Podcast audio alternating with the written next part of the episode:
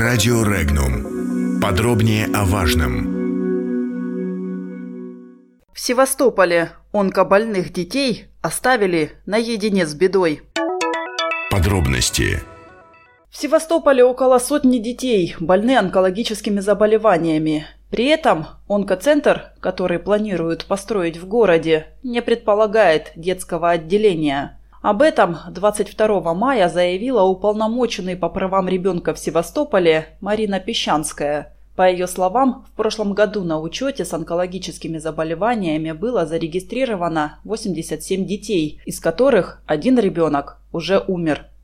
Согласно ответу Департамента капитального строительства, в соответствии с медико-техническим заданием на разработку проекта строительства лечебно-реабилитационного онкологического центра детское отделение не предусмотрено.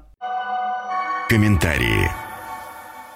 В Госдуме возмущены фактически полным отсутствием возможности лечения в Севастополе детей от онкологии. Причин в сложившейся ситуации вокруг скандального строительства онкоцентра для взрослых пациентов несколько. Глава Комитета Госдумы по труду и социальной политике Ярослав Нилов возмущен не только равнодушием и отсутствием комплексного видения проблем местных властей, но и позицией депутатов Госдумы от Крыма. Он высказал удивление и негодование Куда раньше смотрел детский омбудсмен и в Севастополе, и в Крыму? Куда смотрели власти? Куда смотрели в департаменте здравоохранения? Они давали тех задания. Даже если бы и не давали тех задания, они должны понимать, что необходимо построить. Дождались, пока вмешается президент России.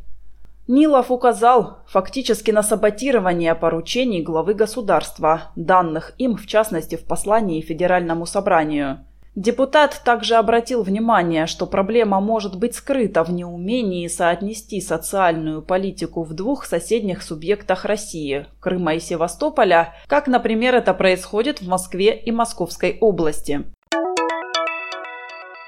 Справедливая Россия намерена лоббировать строительство детского онкоцентра в Севастополе. Дети должны получать квалифицированную помощь. Об этом заявил первый заместитель главы фракции «Справедливая Россия» в Госдуме Михаил Емельянов. Он считает, что вопрос строительства следует обсуждать в ходе работы над федеральным бюджетом на 2020-2023 годы.